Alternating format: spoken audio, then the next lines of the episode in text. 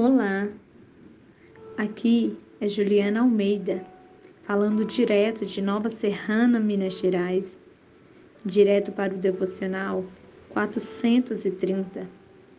Nós estamos estudando a primeira carta que Paulo escreveu a Timóteo e Tito, a fim que essa carta fosse lida nas igrejas onde eles eram responsáveis. Hoje eu vou falar do capítulo 3, 1 Timóteo, capítulo 3, onde nós vemos Paulo sugerindo parâmetros que ajudariam a Timóteo a encontrar homens dignos de ser bispo ou diáconos dentro da igreja.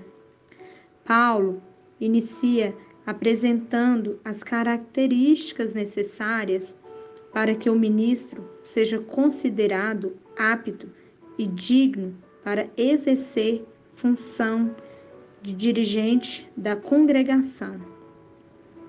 Da mesma forma, os diáconos, eles devem apresentar as características que estão descritas para exercer esse tal excelente cargo no reino de Deus. A igreja é o corpo de Cristo. Como corpo, ele apresenta organização em cada parte. E era essa a preocupação que Paulo tinha, de ter uma igreja organizada, uma igreja com bons dirigentes, com homens exemplares à frente. E no final, nós vemos Paulo encerrando, lembrando, nos lembrando que nós não podemos nos comportar de qualquer maneira na casa de Deus. Mas nesse capítulo, o que mais me chama a atenção, quando o apóstolo Paulo, no versículo 11, ele menciona: Da mesma sorte, as mulheres sejam honestas, não maldizentes, sóbrias e fiéis em tudo quando o apóstolo Paulo, ele também chama a atenção através das orientações do Espírito Santo de Deus para as nossas vidas, nós mulheres, a qual nós também temos um chamado do lado do nosso marido. E ele nos ensina que nós devemos ser honestas em todas as áreas da nossa vida, acompanhando o nosso esposo e sendo companheira em auxiliar na função ministerial. Grandes ensinamentos o apóstolo Paulo nos deu para nós, mulheres. Ele fala também que nós não devemos que ser mulheres maldizentes. O que é uma mulher maldizente? Mulheres que ficam falando mal das pessoas, que fica sentando nas rodinhas dos escarnecedores, que fica apontando o erro das pessoas, ele nos ensina que não convém, que isso não é bom para nós, mulheres. Mulheres mexeriqueira, que fica difamando, que passamos nos policiar mais e fugir da aparência do mal, que nós vemos distanciar dessas palavras que o apóstolo Paulo nos ensinou que nós não viemos ser mulheres maldizentes, que nós não viemos sentar em rodinhas de escarnecedores, que nós não viemos falar mal das pessoas, que nós não viemos apontar o erro das pessoas.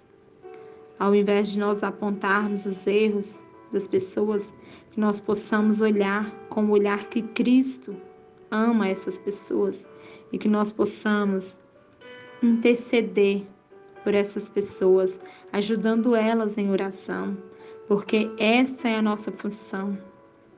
Essa a nossa função, nosso dever de abençoar vidas. Nós somos mulheres, a qual Deus chamou para ser abençoadora de vidas.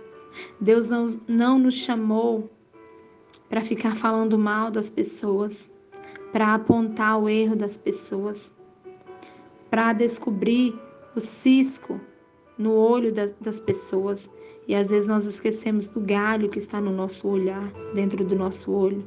Que nós possamos ser pessoas abençoadores de vida.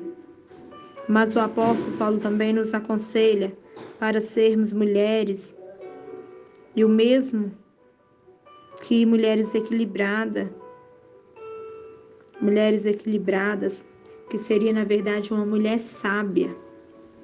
E outro conselho que ele nos trouxe para ser mulheres fiéis em tudo que nós formos fazer, que nós possamos ser mulheres fiéis. O que é uma pessoa fiel? A palavra fiel vem de fidelidade, que não se contraria a confiança que alguém depositou em você. Alguém depositou confiança em você. Alguém depositou confiança em mim. E quem depositou a total confiança em você?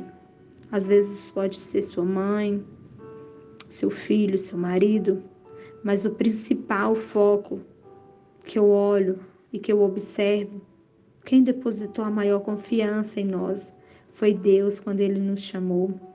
Quando Deus nos chamou, ele olhou e ele confiou em nós. E às vezes nós olhamos para dentro de nós mesmos e achamos que nós não somos capazes. Às vezes nós não retribuímos aquilo que Deus já nos entregou. E às vezes nós não fazemos de acordo que Deus tem nos chamado para fazer, mas que nós não viemos contrariar as vontades de Deus e que cada dia nós possamos ser fiéis em tudo, em tudo que nós formos fazer. Eu e você, seja fiel em tudo que nós formos fazer, que nós possamos fazer com amor, porque foi assim que Salomão nos ensinou, que nós viemos fazer com amor, que nós viemos fazer com fidelidade ao Pai, ao Pai que nos chama de filhas amadas, e que nós possamos retribuir tudo aquilo que Deus tem depositado e confiado na vida de cada uma de nós. Que Deus os abençoe em Cristo Jesus.